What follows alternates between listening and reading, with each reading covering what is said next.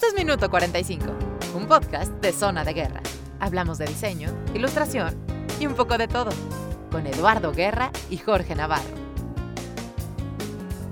Hola, ¿cómo están? Muy bienvenidos a este podcast de diseño gráfico, ilustración y un poco de todo, minuto 45. Este 4 de mayo de 2021 amanece un tanto agridulce por todo lo que ha estado sucediendo alrededor de los últimos acontecimientos, tanto en Colombia, que ha habido un serio enfrentamiento entre la Guardia Civil y manifestantes, y por otro lado aquí en la Ciudad de México, que anoche hubo un accidente en el metro, en la línea 12 eh, donde pues hubo desafortunadamente vidas que se perdieron y eh, personas lesionadas. Es de este podcast y como generadores de contenido amateurs, pues eh, nos sentimos un tanto obligados a manifestar ese descontento y esa tristeza por todo lo que pasa alrededor del mundo en general, este tipo de situaciones que no deberían presentarse porque de ninguna manera son eh, o obedecen a una situación que tenga que ver con la naturaleza, ni mucho menos, son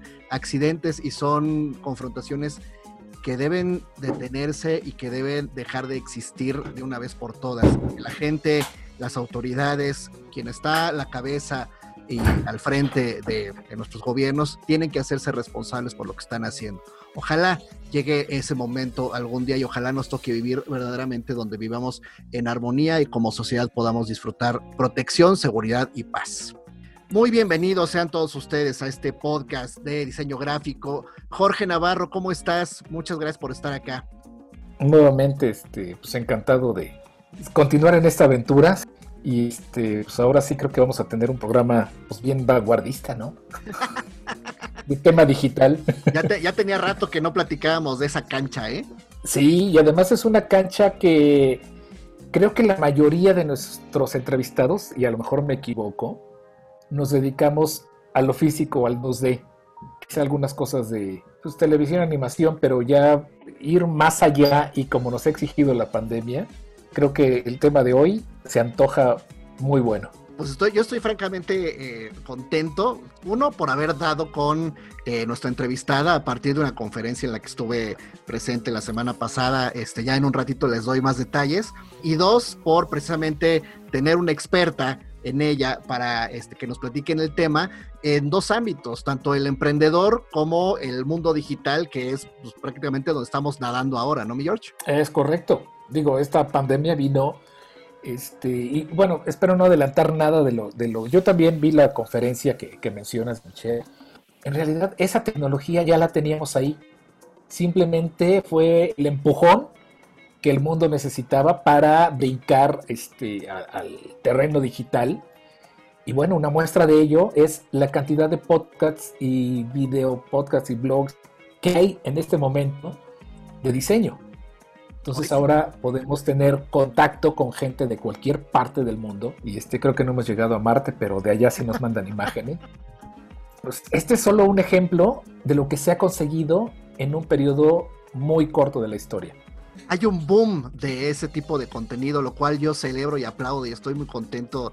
Eh, hace un par de años habían muy poquitos eh, programas que se dedicaban a la difusión de, la información de lo que hacemos. Y con el paso del tiempo, aunado a la pandemia y todo eso, como bien dices, esa, ese contenido creció y yo creo que es favorable para todos, ¿no?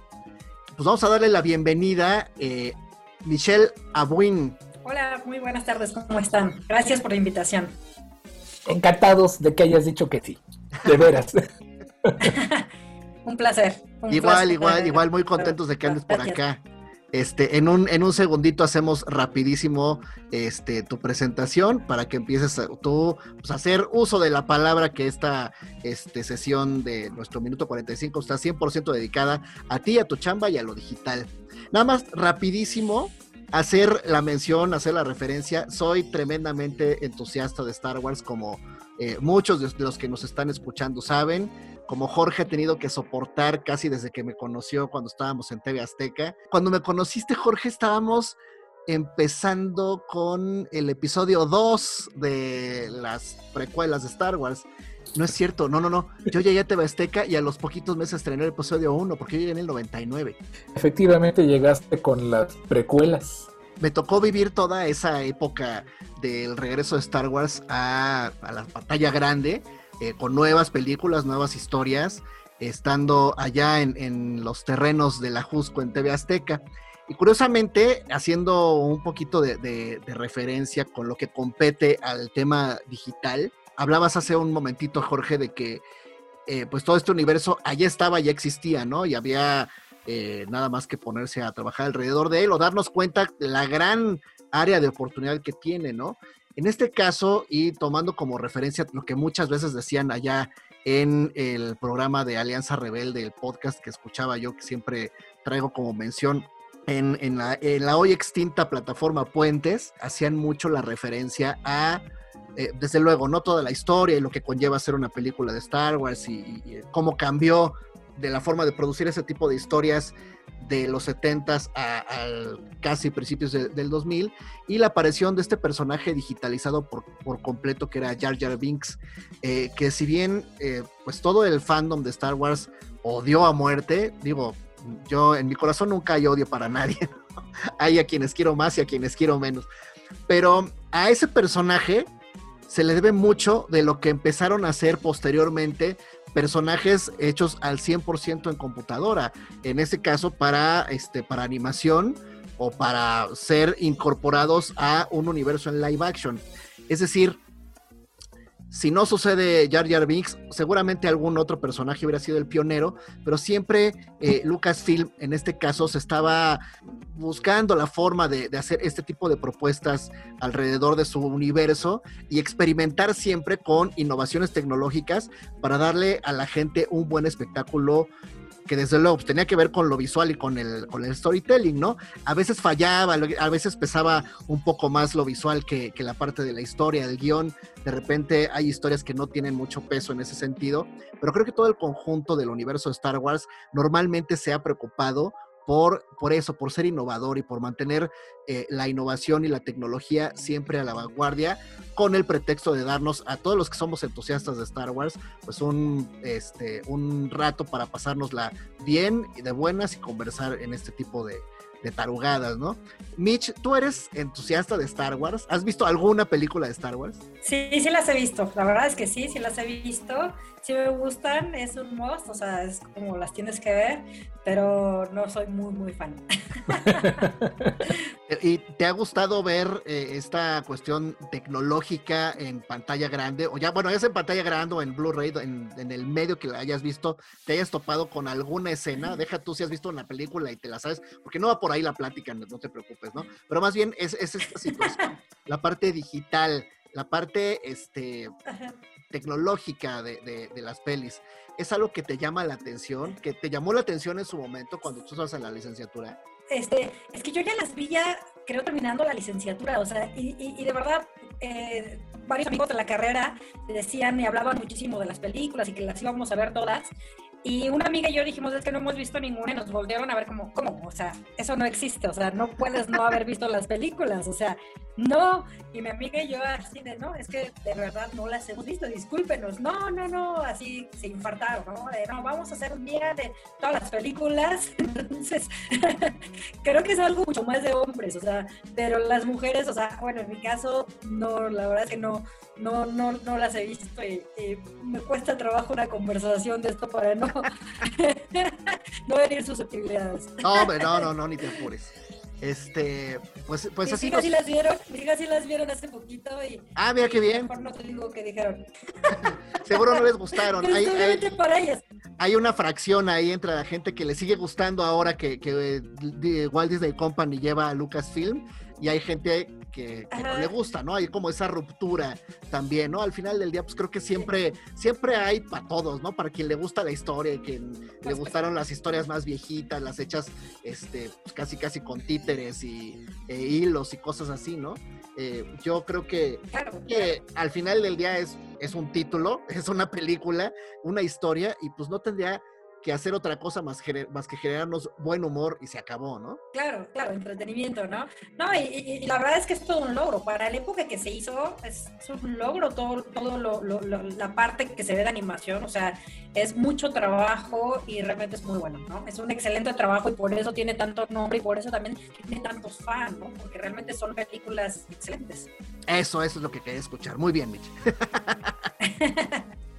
sí. el boleto de entrada. ¿Tienes alguna anécdota, George, de Star Wars? De Star Wars, mira, lo único, digo, sí reconozco todo lo que menciona Mitch, Michelle de, de, lo digital para producir la película. Y a mí me tocó la versión digitalizada, los VHS que salieron, creo, que en el 97 o 90, y, no me acuerdo. Sí, fue 97. Y eh, las escenas estaban tratadas ya, por ejemplo, los sables de luz eran más luminosos y añadieron escenas recreadas digitalmente. Por ejemplo, sale, creo que, si mal no recuerdo, Han Solo caminando arriba de Java de Hot. Sí. Y esas cosas no venían en la versión original. Entonces, pues, es lo que yo recuerdo de, de la película, pero extraño más las versiones sin edición.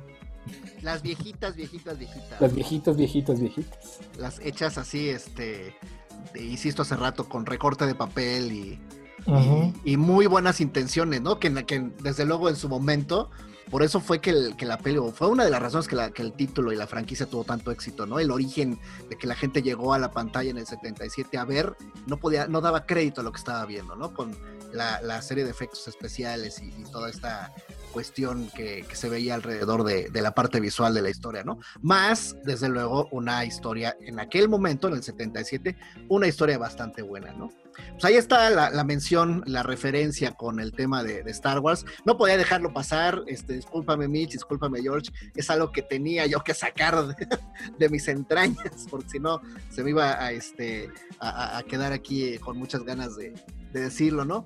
Vámonos entonces, este, George, a, platicar con Mitch, a que nos cuente todo su interés por la parte digital, etcétera, etcétera. Para quienes nos, están haciendo el gran honor de escuchar este episodio, vamos a presentarles a Mitch, como les decía yo hace un momentito, el pasado 24 de abril. Casi estábamos a punto de empezar, de reiniciar nuestra aventura, George, con la grabación de los, de los podcasts. El 24 de abril se llevó a cabo un evento eh, eh, vía, vía remota, un, evento, ahí, ya saben, estas conferencias que ahora están este, haciendo eh, este, mucha, mucho ruido ¿no? En, en, Zoom, de mi ex escuela de la Universidad Intercontinental, el Congreso Interacciones e Intervenciones por la parte de la Escuela de Diseño de la WIC. Me llamó la atención el cartel, este, George, porque pues, estaban ahí, entre, entre otros invitados, Daniel Bravo y Rodrigo Morlesín, que fueron compañeros míos de generación, y dije, ah, pues voy a echarme las conferencias, ¿no? Tocó el turno en la tercera ponencia a Mitch, y, hijo, dije, a esta persona la tengo que entrevistar. y luego de inmediato eh, apunté ahí, este, más o menos de qué iba la conferencia, apunté sus datos desde luego, al final sale su pantalla con, sus, con su contacto, le saqué en screenshot, dije, este, necesito escribirle ya, ¿no? Después ya vino la, la este, plática contigo, George, hablamos con Iván y todo esto, y fue que acordamos hacer la entrevista con Mitch como la segunda invitada de este 2021, ¿no? Entonces, eh, rápidamente, Mitch, este, tú me corriges si estoy dando algún dato equivocado. Eres egresada del IMBA en el 98 y de la WIC en el 2002, o sea, tienes dos licenciaturas. Este, El IMBA fue una, una carrera de iniciación artística. Estudiando artes plásticas en el IMBA y diseño gráfico en la WIC.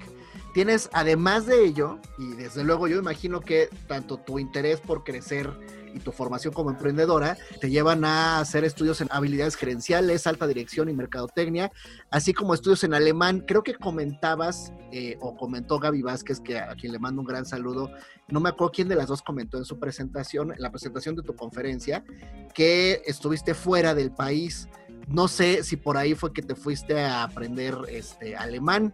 Ahorita nos platicas de ello. Eres directora de Abcam, una agencia que no sabría yo cómo denominar, creo que tú vas a hacerlo mejor, agencia de publicidad, agencia de marketing digital, agencia de, medios digitales, eh, lo que tú nos vayas a contar desde el 2009, una compañía que tiene 12 años, ¿no? Correcto. este podcast, Minuto 45, eh, pues normalmente se va basando un tanto en el crecimiento personal tomando como pretexto el eh, ser diseñadores gráficos, ¿no? Y, estar eh, enfocados a la comunicación visual. Entonces, pues por ahí este, platicaremos también de algunas cuestiones este, que tienen que ver más con tu vida, con tu inspiración y con tu formación. Entonces, con, con esa este, premisa, ese antecedente, me lanzo contigo de inmediato a preguntarte qué cosas o temas te llamaban la atención de, de niña, qué era lo que te llamaba la atención para decidir posteriormente, después de primaria, secundaria, prepa, estudiar las carreras de artes plásticas y diseño gráfico? Definitivamente los colores. O sea, desde niña me encantaban los colores, me encantaba iluminar, ir a una papelería era lo máximo, o sea, más que una juguetería, una papelería. Entonces, de muy, muy chiquita, eh, me acuerdo que mi mamá me dejaba todas las tardes iluminando, dibujando. Entonces, fui muy, muy visual, muy manual, ¿no? Los domingos íbamos ahí al Parque México en la ciudad y siempre hacía alguna artesanía, alguna manualidad, ¿no? O sea, creo que desde chiquita estuve muy, muy, muy pegada con el tema del arte.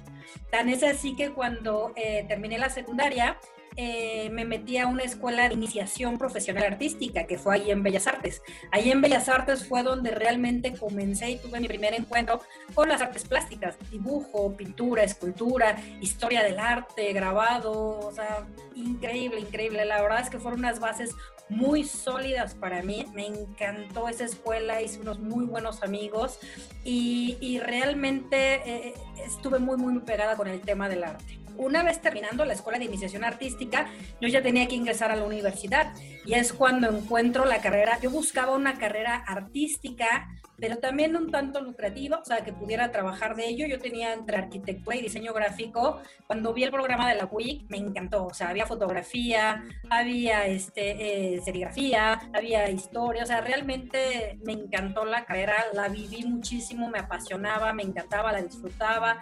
La universidad, una maravilla, un excelente ambiente, teníamos dibujo. Entonces me acuerdo mucho eh, cuando nosotros estábamos en clase de dibujo, realmente tener música, tener tres horas ahí dibujando y yo volteaba a ver a los salones de, frente que eran carreras, no sé, de derecho, otras, y pues todos ahí estudiando, ¿no? Y tomando nota. y nosotros pues dibujando, escuchando música, pasándola bien y aprendiendo, ¿no? Aprendiendo. Entonces la verdad es que para mí la, la, carrera la disfruté muchísimo, muchísimo. Y entonces, después de haber echado todo este relajo, este crecimiento, este darte cuenta que lo tuyo era distinto a lo que estaban este, haciendo las demás carreras, desde luego siempre es válido nutrirse de todo lo que están haciendo alrededor, porque al final del día se vuelven nuestros colegas, nuestros clientes, nuestro entorno como sociedad de, este, para hacer negocios, ¿no? Obviamente. Pero cuando está uno en la universidad, la verdad es que se la pasa de maravilla. Dime una cuestión, eh, en lo referente a todas las herramientas que te da la universidad, ¿cómo fue que, eh, encontraste el crecimiento profesional a partir de del diseño este, digital? Porque si bien este, creo que a los tres nos tocó una formación en respirador, eh, por la fecha en la, que, en la que tú estás en la WIC y en la que yo salgo, a mí me tocó una, una generación en la que empezábamos a estar con las computadoras, ¿no? Este, me tocó este monitor de Mac muy chiquitito, ¿no? Y empezamos a trabajar todavía con un programa que se llamaba Super Paint y, el Illustrator 2.0, una cosa así, ¿no? El Photoshop tenía, no tenía capas, por ejemplo. El Photoshop trabajaba en una capa. Fuimos aprendiendo sobre la marcha. Me tocó en respirador, me tocó pegarles letra C todavía, me tocó aerógrafo, en fin. Entonces, eh, pues yo veía la carrera así como algo que a eso me iba a dedicar, ¿no? A tener en mi casa mi respirador y, y hacer mis originales mecánicos con albanena y toda la onda que me enseñaban los maestros. Cuando yo salgo en el 96, empezaba el internet a tener una expansión mayor, ¿no? O por lo menos me, da, me daba cuenta yo de eso. Pero a nosotros, a mí, a mí como plan de estudios, no me tocó eh, ver el tema digital, el tema de desarrollo de páginas web. Mencionabas en tu plática el otro día que a ti sí te tocó. ¿Cómo te sentiste con esa formación para salir a, este, a explorar por ese terreno el enfrentarte al mundo laboral? Mira, efectivamente, yo empecé como ustedes, empezamos con wash, empezamos con aerógrafo y eh, afortunadamente, afortunadamente cuando termino yo la carrera, que es en el año 2002, los últimos semestres nos dieron Flash, nos dieron Dreamweaver y nos dieron Fireworks. Entonces, con eso nosotros pudimos comenzar a armar sitios web, ¿sí? Eh, entonces, cuando salgo de la universidad en el año 2002, fuimos la primera generación como tal en poder desarrollar sitios web. Nadie, nadie armaba sitios en ese momento. Entonces, cuando salgo, nosotros salimos en julio, prácticamente yo ya tenía contratado el primer proyecto, ¿sí? Entonces me, me, me, hablan, me dicen, oye, ¿puedes hacernos este, un branding y una página web? Por supuesto ya termino, la entrego y ya tenía yo el segundo proyecto. Entonces, afortunadamente, me fui recomendando este, y fui creciendo muy rápido, ¿no? Entonces, prácticamente yo tuve trabajo desde que salí de la universidad, pues nunca he parado. Y eso se debe a que eh, sabía yo cómo desarrollar páginas web. Entonces, prácticamente llevo 20 años en, en todo lo que es contacto con desarrollo web y pues al, al tener una agencia he venido especializándome en más áreas, no solamente en la parte Oye, ese este, primer cliente, ¿cómo llegó? ¿Cómo, cómo saliste? Por, no sé si tenías portafolio o fue eh, el primer contacto que te hacen eh, vía familiar o el vecino o el amigo que tiene un proyecto. ¿Cómo fue? Sí, sí, sí. Bueno, mi papá era empresario, él tenía varias empresas, pero él era empresario, pero él no creía en la tecnología ni usaba computadora pero en ese momento se estaba asociando con otro, otros este, empresarios y tenían este, la necesidad de branding, tenían la necesidad de página y pues bueno, yo sabía hacerlo, ¿no? Entonces él me recomendó y por lo mismo yo no podía quedar mal, ¿no? Entonces, eh, una vez que hice el primer proyecto, realmente quedó muy bien. Me acuerdo que eh, la página web la hice todavía con flash y se animaba y salía musiquita y salían botoncitos. La famosa intro en flash. Entonces llego yo saliendo de la universidad y recuerdo muy bien, me llevan a una sala de juntas con 12 personas, ¿no? Eran los socios y los hijos y el dueño y había guardaespaldas y yo recién salía de la universidad, cero experiencia y entonces me temblaba la mano, o sea, te lo juro que me temblaba la mano. y entonces pues llego yo y me dicen, a ver, presenta. En mi vida había hecho una presentación. Entonces pues yo saco mi presentación y este con mi, mi, CD y, y, pues empieza el flash, empieza a animar y les encanta, ¿no? Dice, wow, increíble, o sea, y era una animación muy básica, ¿no? Era un proyecto y teníamos que ir poniendo el desarrollo de, ok, en el año uno va a haber silos, ¿no? En el año dos va a haber vías del tren, en el, año tres va a haber este, bodegas. Y entonces pues yo hice la animación y, y, les encantó, ¿no? Entonces, pues de ahí fue desarrollar el sitio web y, este, y una vez terminándolo, ya tenía yo el segundo cliente, ¿no? Y así como te digo, y la verdad, pues fui agarrando ese expertise y pues fui aprendiendo más, porque me fui, tomé cursos de PHP, tomé cursos de Flash avanzado. Hoy en día, bueno, ya tengo ingenieros que me ayudan al desarrollo, eh, sé muchísimo deseo, deseos, o sea, me he ido especializando cada día más. ¿Cuándo fue que, este, que tomas la decisión de echar a andar tu propio negocio? No sé si fue este el negocio o hubo alguno antes, este, ¿cómo fue esa pequeña historia? Ok, mira, termino la universidad y eh, en ese momento también conozco al que hoy es mi esposo, que es alemán. Me voy a vivir a Alemania un tiempo, dos años, tres años. Allá aprendí muchísimo, conocí, viajé. O sea, yo era de mochila, grabé mochila y me iba, hice amigos por todos lados. Me fui un año a estudiar este alemán. Me hice muchos amigos pues, de, Japón, de Inglaterra, de Francia, de Suiza, de España. Entonces yo aproveché y viajé por todos lados, ¿no? Me, me nutrí muchísimo de ese conocimiento.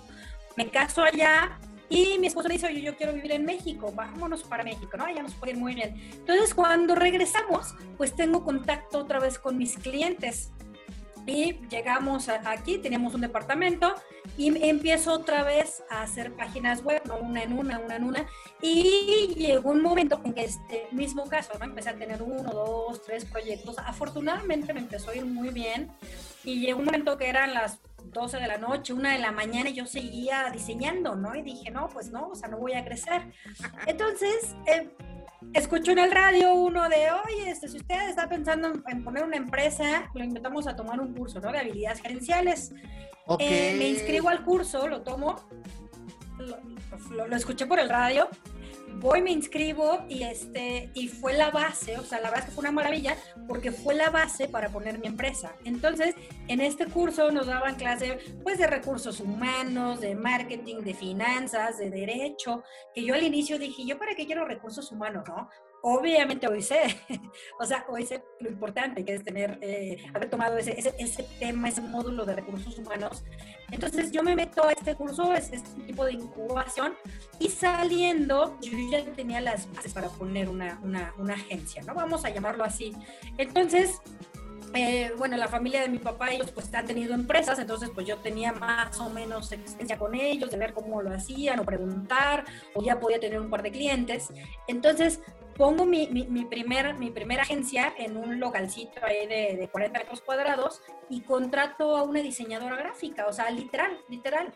O sea, era una diseñadora gráfica y yo. Entonces, ella diseñaba y yo programaba, ¿no? Yo programaba, vendía, facturaba, o sea, era de todo lo que entonces, porque tienes que empezar un ladrillo a la vez, un paso a la vez, ¿no? Y eso me lo dejó muy claro mi papá. O sea, si no tienes un ladrillo, no corras, ¿no? O sea, uno, dos, tres, cuatro. Y yo al principio decía, no, yo quiero poner una gran agencia y contratar casi, casi a 10 clientes y secretaria. Y él volvió y me bajó y me dijo, no, o sea, empiezas con uno, ¿no? O sea, y si te va bien con dos y con tres. Y esa, esa lección la aprendí pues realmente con experiencia, y tenía toda la razón, o sea, entonces empiezo con una diseñadora, cuando nos empieza a ir bien, y dije, no, pues ya no puedo programar, cobrar, facturar, cosas al teléfono, contrato un ingeniero, entonces era la diseñadora, el ingeniero y yo, ¿no? Y ya después se une mi hermano en la parte de ventas, entonces pues así fuimos creciendo, luego llegó un director creativo, luego contraté dos diseñadores, luego una, una asistente y, de repente ya éramos 15 en la agencia. y nos tuvimos que mudar, obviamente, a una oficina mucho más grande. ¿Qué es donde están ahora? Y así, entonces eh, no, no, no. Después nos, mudamos a una casa en Carretas. Carretas es una colonia muy bonita aquí en Querétaro, cerca de los arcos. Una casa colonial hermosísima, hermosísima, ¿no? Entonces, de un changarrito de 40 metros, pues nos vamos a una oficina ya de 200 metros, muy, muy padre, con jardín, carne asada. El escenario perfecto para una agencia de publicidad, ¿no? Entonces, ahí estuvimos, creo que tres años, más o menos, cuatro años, súper bien seguimos creciendo, seguimos creciendo, altas y bajas con el recurso humano, la verdad es que ha sido de lo más difícil que hemos tenido de repente, ¿no? Que el, recurso humano no entiende algunas cosas y se pone rebelde, entonces, pues bueno, ahí vamos y este y después pues ya llegó un momento que teníamos que, que dar el siguiente paso y nos vamos a unas oficinas en World Trade Center. Entonces nos vamos a World Trade Center, piso este 6, entonces pues, pues otra evolución. Entonces los clientes que me conocieron chiquita, pues sí fue de wow, ¿no? O sea, ¿cuánto han crecido? De hecho mi eslogan es Brand Evolution.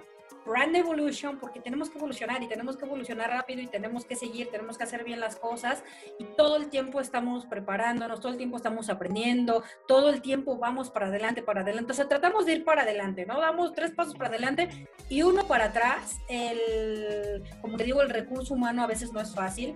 Claro. Eh, yo creo que hoy tengo un equipo mucho más fuerte, ¿no? Mucho, mucho más consolidado. Y bueno, ahorita con la pandemia la realidad es que estamos todos en home office, todos y una maravilla. O sea, no hemos dejado de trabajar. Como se puede dar cuenta, la conversación está bastante nutrida, bastante bien este, llevada entre lo digital, lo cotidiano, lo emprendedor.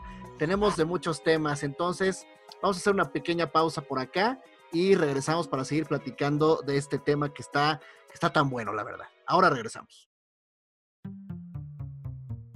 Creo que el punto central es que nosotros como, como diseñadores tenemos que entender que a final de todo nuestros clientes lo que tienen que hacer es vender.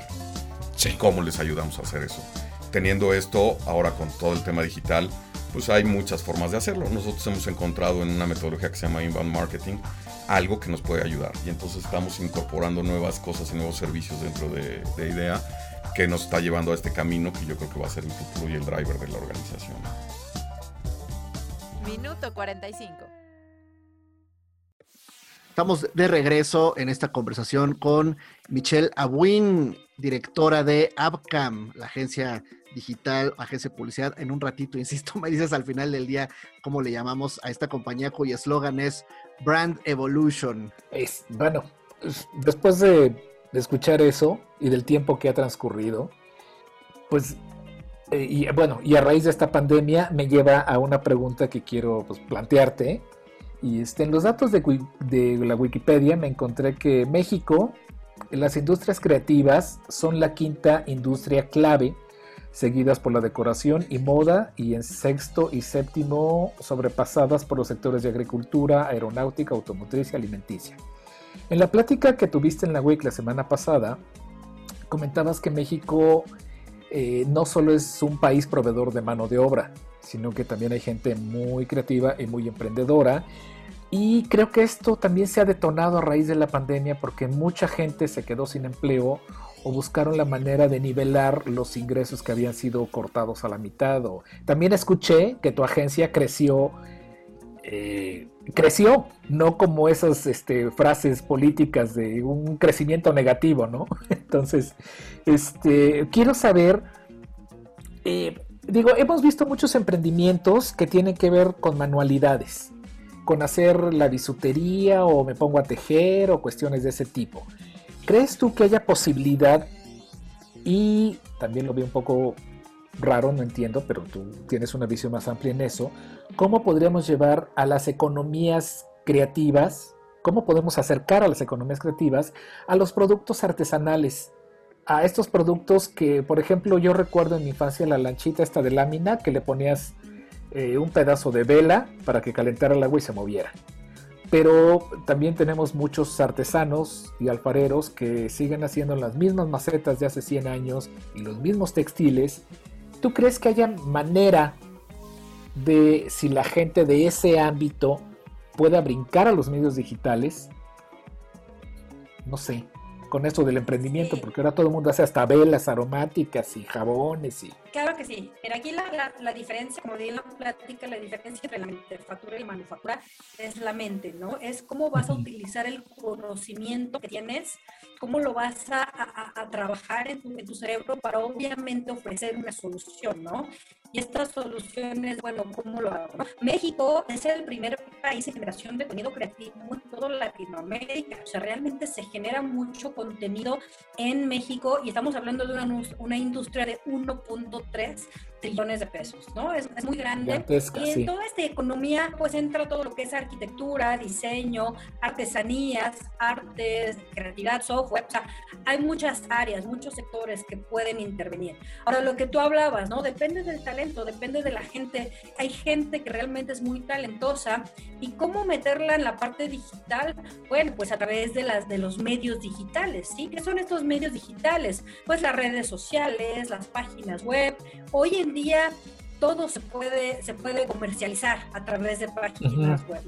Entonces, primero es tener un producto creativo, un producto diferente. Tú vas a ver la diferencia dependiendo del talento que tengas. En México hay mucho talento. Yo he visto unos alebrijes increíbles, ¿no? Increíbles. Entonces, un alebrije es una pieza única, por ejemplo. Entonces, todo eso, si se empieza a comercializar, si se pone una fanpage en Facebook, esta puede llegar a Japón, puede llegar a Europa, a esos países en donde los colores realmente pues no son tan vivos como los mexicanos.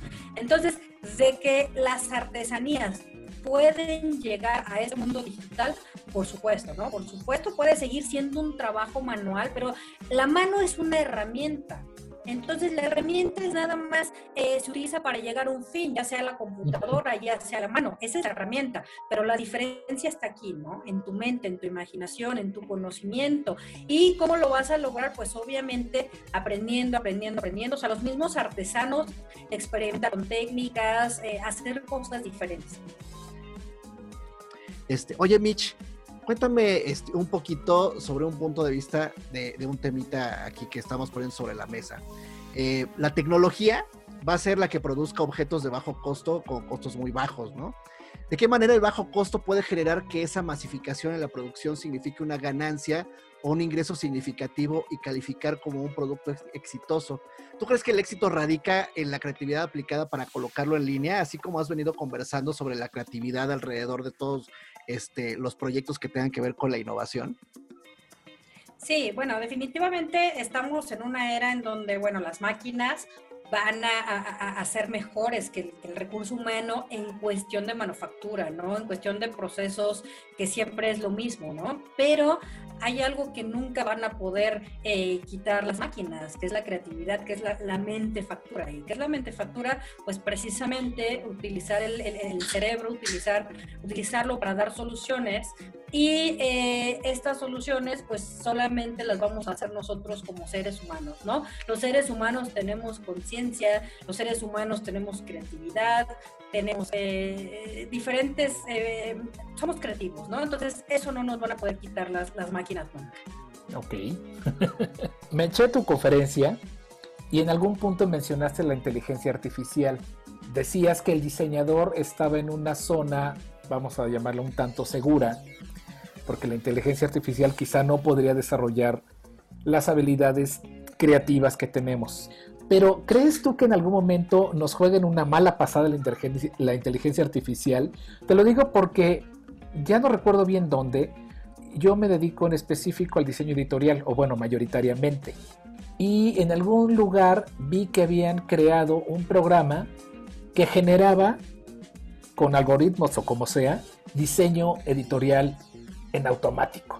Y formaba y hacía unas composiciones fabulosas y, y bueno, este numerito. Yo creo que ahí lo que mencionas tú de la mente factura radica en a quién se le ocurrió generar, este, bueno, crear ese tipo de, de, de programas pero pues no me gustaría que mi economía creativa fuera, fuera limitada por la inteligencia artificial. Definitivamente eso no va a pasar.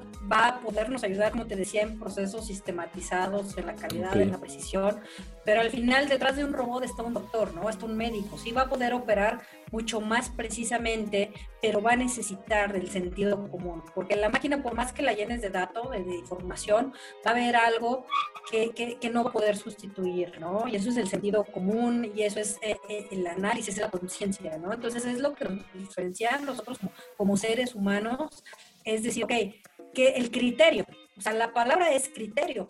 Eh, por ejemplo, nosotros cuando programamos campañas en AdWords, pues la máquina, la data te dice, oye, tienes que poner estas palabras, ¿no? Si al final de cuentas eh, los robots no van a poder desplazar todo. Eh, ¿Por qué? Porque el humano va a seguir siendo consciente y va a tener criterio, ¿sí? Para poder decidir qué sí se hace y qué no se hace. Y por mucha información que pueda llegar a tener el robot en su base de datos, al final va a ser sistematizado y va a decir sí o no, ¿no? El ser humano no es nada más sí o no. El ser humano creo que tiene un universo de respuestas para poder dar soluciones diferentes. Entonces, ahí está la diferencia, ¿no? En cómo vamos a utilizar esa, esa, esa creatividad, esa inteligencia para resolver problemas. Y eh, definitivamente jamás podría el, el, robot desplazarnos a nosotros como seres humanos. Perfecto. Ven como al final del día Star Wars sí nos une, como al final del día sí tiene que ver Star Wars con todas las conversaciones que tengamos a nuestro alrededor. dale, George, dale, dale. Ahora tengo una recomendación que acabo de ver una película con mis hijos que se llama La familia Mitchell versus las máquinas. Y hacen una parodia, homenaje a Steve Jobs y tiene que ver con esto de la inteligencia artificial, pero que al final ellos no son capaces de pues, doblegar a la humanidad, ¿no? Entonces, es una película muy divertida, se está recién estrenando en Netflix y se las recomiendo ya que somos diseñadores gráficos y muy visuales, este, pues, que le echen un ojo porque en poco tiempo es un producto muy bueno y con una propuesta gráfica visual muy atractiva. ¿Es esta peli que está recomendando Christian Michel? Christian Michel, exactamente. y yo la vi el, domingo con mis hijos, entonces está... Me gustó mucho. La familia Mitchell versus las máquinas o de Mitchell versus de Machines. Ahí está la recomendación. Está en Netflix que tiene Ahí que lo ya cuento con el tema de la inteligencia artificial y es y los algoritmos de las de las recomendaciones. Y todo esto que estamos platicando. Oye el Motion Fest es algo que organizaron ustedes sí sí sí sí. Aquí en Querétaro nació. Eh, tengo un amigo, Alfredo Lango, él hace unas animaciones increíbles, él trabaja, tiene una agencia que se llama TVX, él hace animaciones para, este, para películas, muchas películas, él tiene la inquietud de, justamente sembrar la creatividad aquí en el estado de Querétaro y hace cuatro años empezó con pláticas, nosotros pertenecemos al clúster de tecnologías de la información y el, director en ese momento, Jorge Buitrón, nos dijo, oigan, pues adelante, creen una, una, una, asociación, creen algo, nosotros los apoyamos y pues vamos a empezar a crear un evento, ¿no? Entonces se empezó a sumar talento, talento, talento, nosotros desarrollamos el branding, la página web, Alfredo trajo a todos los eh, conferencistas de, de España, De Estados Unidos, de Canadá, gente que trabaja ahorita en Pixar, en Disney, y ha sumado mucha gente, universidades, empresas, y formamos la LICAP, Asociación Latinoamericana de Industrias Creativas, de Juegos y Animación, y se hizo el InMotion Fest, que es este festival que va a ser ahorita en octubre, el, el último día de septiembre y octubre, aquí va a ser ahora digital. Entonces, la verdad es que hay muchísimo talento, unas conferencias padrísimas, este, hay talleres, hay, hay este, un motion kit de los niños ya empiezan a hacer sus animaciones. Entonces, en Querétaro pasan cosas grandes, ¿no? Y, parte de lo, de, de, por qué les platico también mi historia de eh, cómo empecé chiquita, he tenido pláticas en la agencia de publicidad en, la que tenían carretas. Un día llegaron, eh, me escribió un maestro que venía de la sierra de Jalpan, del Pinal de Amoles. Me dijo, oye, este, te puedo llevar a mis, a mis chicos, son cinco horas de camino en autobús, este, y quiero que les des una plática, ¿no? De cómo es la publicidad, cómo es esto. Sí, por supuesto. Llegaron los chicos, llenamos el jardín, les platiqué, les dije, oigan, yo empecé en un cuarto de servicio, o sea, yo empecé yo en mi computadora, ¿no? Y después me fui a un local, un, local de 40 metros, o sea, muchas veces nosotros vemos el resultado, ¿no? Sabemos, ah, sí, APCA, 400 clientes, World Trade Center, pero todo eso ha llevado un proceso y un proceso que empezó chiquito. Justamente nuestro objetivo este año es seguir creciendo y no parar y no parar, ¿no? O sea, nunca paramos.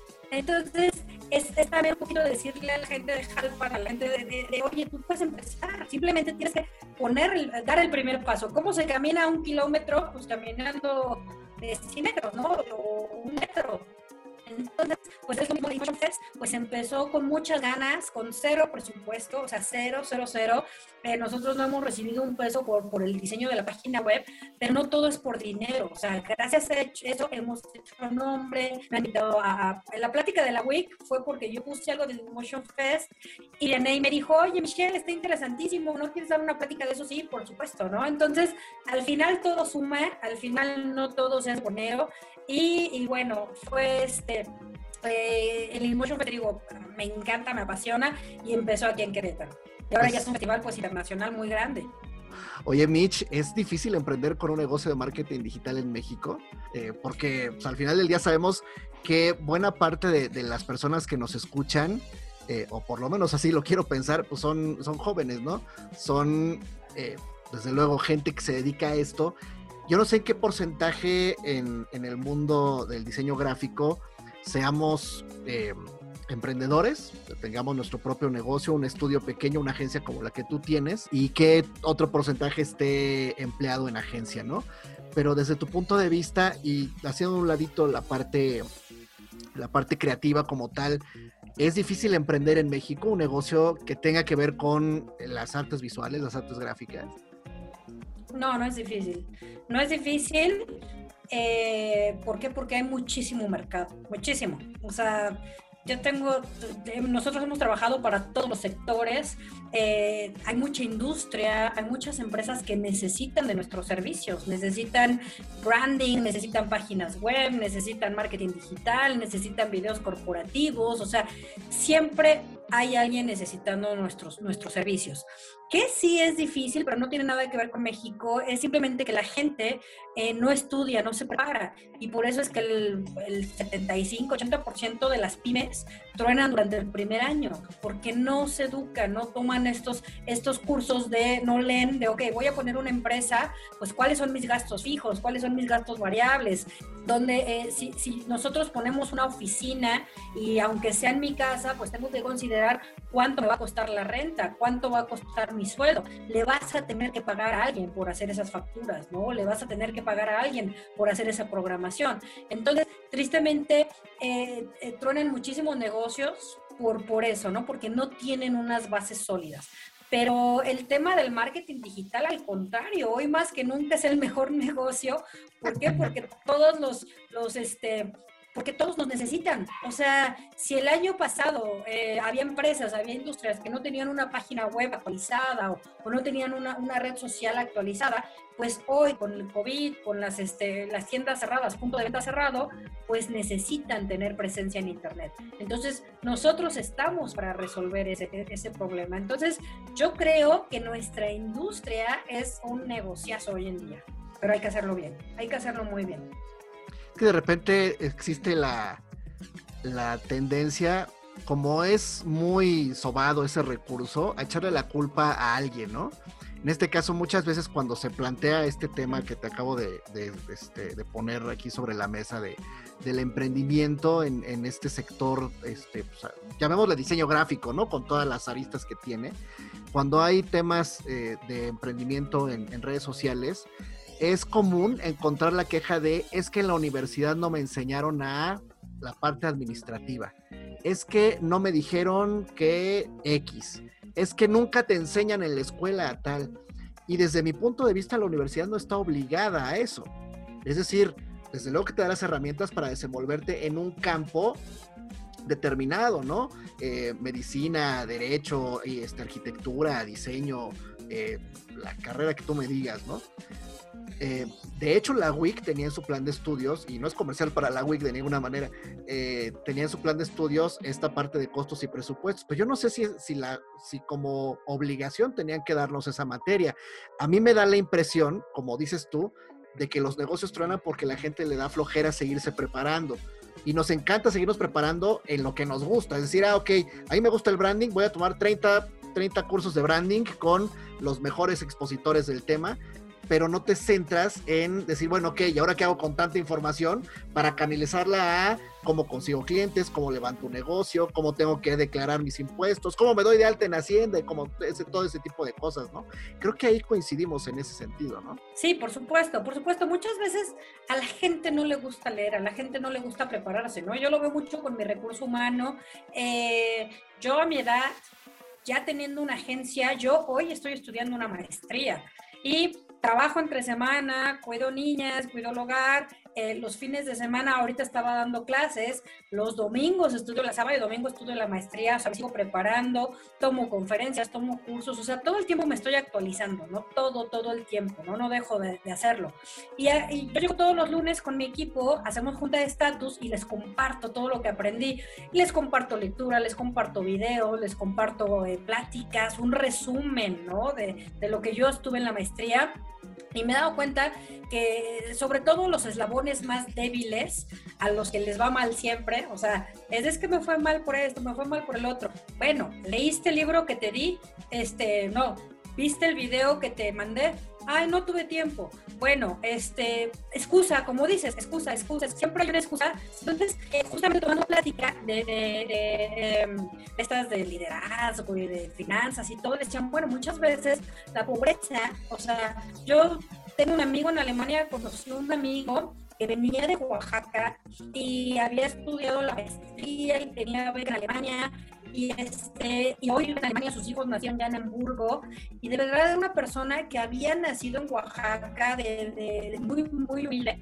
y ha llegado lejísimos, ¿no? Pero era un pote que decía, oye, me quiero estudiar, quiero leer, y quiero aprender inglés, yo quiero aprender alemán, y ahora quiero estar en esto. Entonces yo creo que también en la vida debes de ser muy curioso, ¿no? Muy curioso, seguirte preparando, y, y sobre todo leer para que cuando digas algo tengas fundamentos, ¿no? Y, y no solamente opines. Y hoy en día, con las redes sociales es mucho más fácil siempre culpar, ¿no? Siempre atrás de monitor, este, la gente opina, ¿no? Y, y, sí, guerra y todo, pero, pero muy pocos tienen las bases para poder mantener un diálogo, ¿no? Un, un, diálogo con fundamentos. Listo, Mitch. Pues muy bien, pues así es el, mundo en que nos toca vivir con esta cuestión de, del emprendimiento y a mí me da este, pues mucho gusto toparme con alguien tan talentoso, con alguien que ha sabido hacer las cosas bien. Creo que Abcam hoy por hoy es una empresa líder en su ramo. Qué gusto que nos compartas la historia de, de cómo ha sido el crecimiento, que nos compartas puntos de vista en algunas este, cuestiones que tengan que ver con tu postura ante la creatividad y la tecnología y todo esto que viene, ¿no? Listo, mi George, yo no sé si quieras decir algo más. Eh, no, para complementar esto, yo les sugeriría a nuestros escuchas que se echen un clavado a la plática que dio Michelle y, este, y que la sigan y de viva voz que nos diga cuáles son sus redes sociales. Bueno, mi página web es appcam, appcam.com la pueden encontrar en, en internet. Y, nuestras redes sociales son Upcam Group. Estamos en Facebook, en Instagram, en YouTube, en LinkedIn. Ahora sí que estamos en todas las, redes sociales, Twitter. Y eh, bueno, yo soy una fan de todo lo que está pasando en este mundo digital. Soy una fan de las estadísticas. Hablabas de, de bueno, las matemáticas y el diseño no se llevan, por supuesto que se llevan. claro que sí. Las matemáticas me encanta analizar la data y de repente llego y les digo, oye, en México hay 92 millones de usuarios en Internet, ¿no? De los cuales el 89% tienen una, una, eh, una, red social y el, y el 80% está eh, recibiendo mails eh, y están nueve horas al día, ¿no? Entonces, a mí me encanta, me encanta leer las estadísticas. O llego con los clientes, ¿no? Bueno, el mes pasado tuvimos 5 mil visitas a tu sitio web y gracias a que hicimos esta campaña, hoy tuvimos este, 7 mil visitas, ¿no? Entonces, eh, creo que la, la, data se puede utilizar, puedes mezclar la parte de la creatividad, pero con la data, ¿no? Entonces, en la agencia, pues siempre trabajamos como objetivos, no solamente somos diseñadores. Tú preguntabas, ¿qué somos? Somos una agencia de publicidad, somos una agencia de publicidad, pues 360 grados. ¿Por qué? Porque entendemos al cliente, nos interesa escucharlo, nos interesa trabajar sobre objetivos y, bueno, bueno, ¿cuál es tu objetivo? Posicionamiento, ventas, vender algún producto en específico. Hay muchos objetivos, ¿no? Que puedes tener y sobre eso desarrollamos alguna estrategia, la implementamos en medios, la medimos y pues gracias a eso los clientes pues siguen confiando en nosotros. Y nunca nos falta trabajo, nunca, nunca. Durante estos 12 años jamás hemos salido a tocar las puertas, ¿no? Absolutamente todos los clientes han llegado, ya sea por nuestro sitio web, ya sea por recomendación, ya sea por una recompra, lo cual es maravilloso, ¿no? Y esto habla de un buen trabajo, es donde te digo que, que cuando tú pones una agencia, pues no nada más tienes que ver el dinero, ¿no? Tienes que tratar bien al cliente, tienes que escucharlo, tienes que tratar muy bien al recurso humano, tienes que capacitarlo todo el tiempo, o sea, tenemos que, que, capacitarnos todos nosotros, ¿no? Entonces, eh, si uno hace bien las cosas, la venta cae sola. Exactamente. Qué fortuna y que, bueno, más que fortuna, qué bien eh, han resuelto eh, la forma en llevar su, trabajo, la forma de llevar la exposición de su trabajo. qué, qué, envidiable y qué ejemplo para quien es emprendedor en esta aventura llamada diseño gráfico. Y este, y pues nada, nada más agradecerte mucho todo lo que nos has compartido. Esta última pregunta, este, Mitch, ya tenía rato que no la hacía, sobre todo porque tenía rato que no grabábamos podcast. ¿Te gusta el fútbol, Mitch? Sí, jugué fútbol rápido ahí en la WIC del equipo. Ah, juegas fútbol rápido en la WIC, ándale. Bueno, pero ahí los tiempos no son...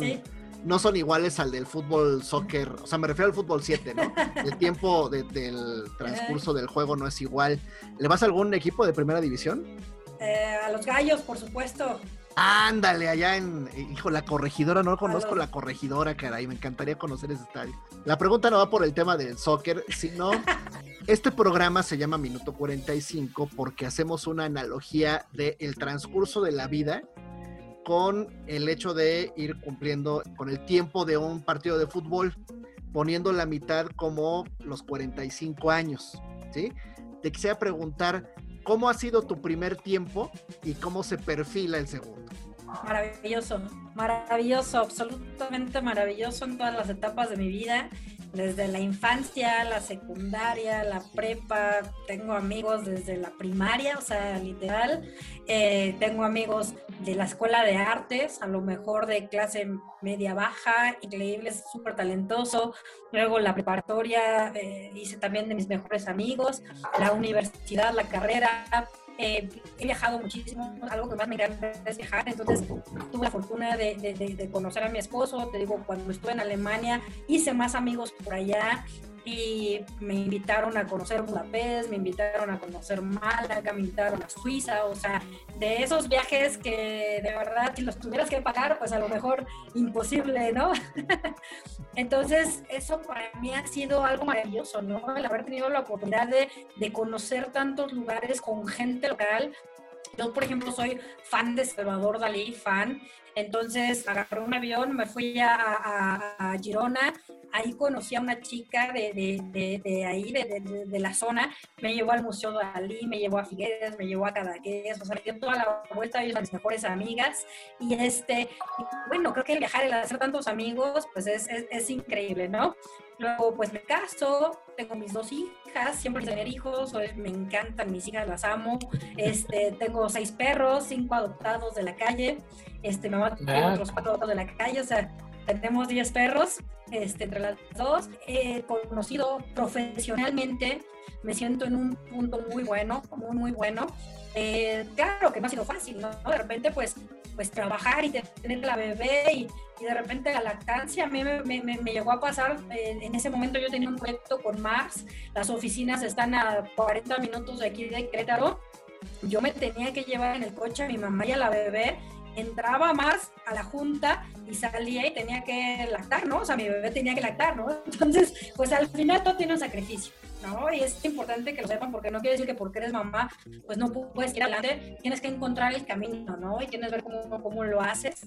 Eh, entonces, eh, pues hemos seguido, mis, mis, niñas tienen 8 y 10 años, mi matrimonio estable, mis amigos, te digo, tengo contacto con todos, eh, mis mascotas, y no sé, puedo decir que tengo 42, todavía no llego a los 45, puedo decir que, todos los, sueños que he tenido los he realizado, todos, todos, todos. O sea, y siempre eh, tengo como, ah, bueno, el próximo año a lo mejor quiero ir con mis hijas a, un viaje a Canadá, ¿no? Con mi amiga se acaba de ir a Canadá y este, bueno, vamos a allá, ¿cómo lo vamos a hacer? Vamos a empezar a juntar dinero, lo que sea.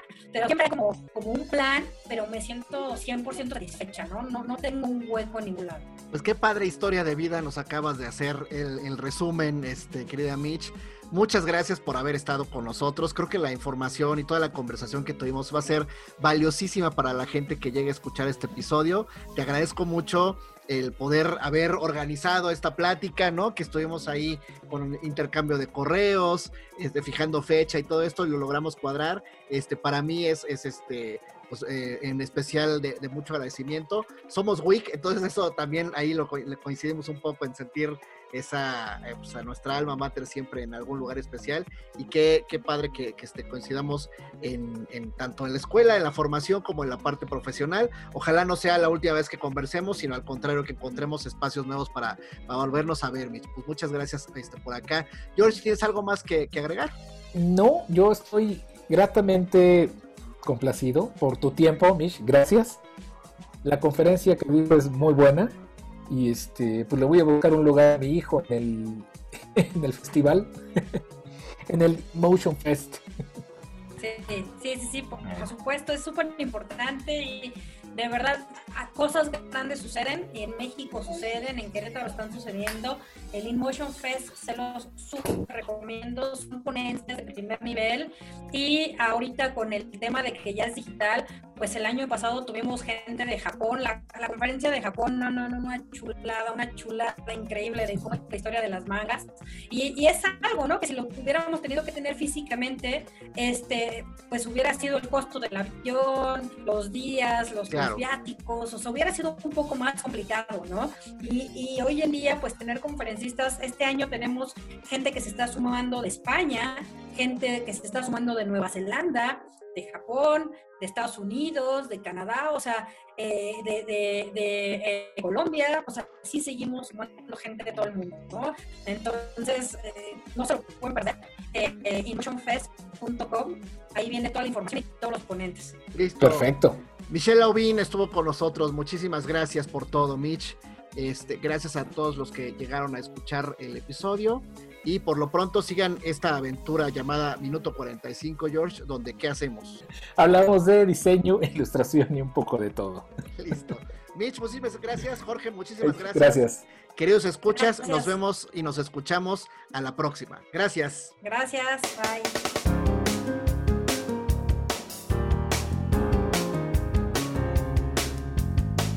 Esto fue Minuto 45.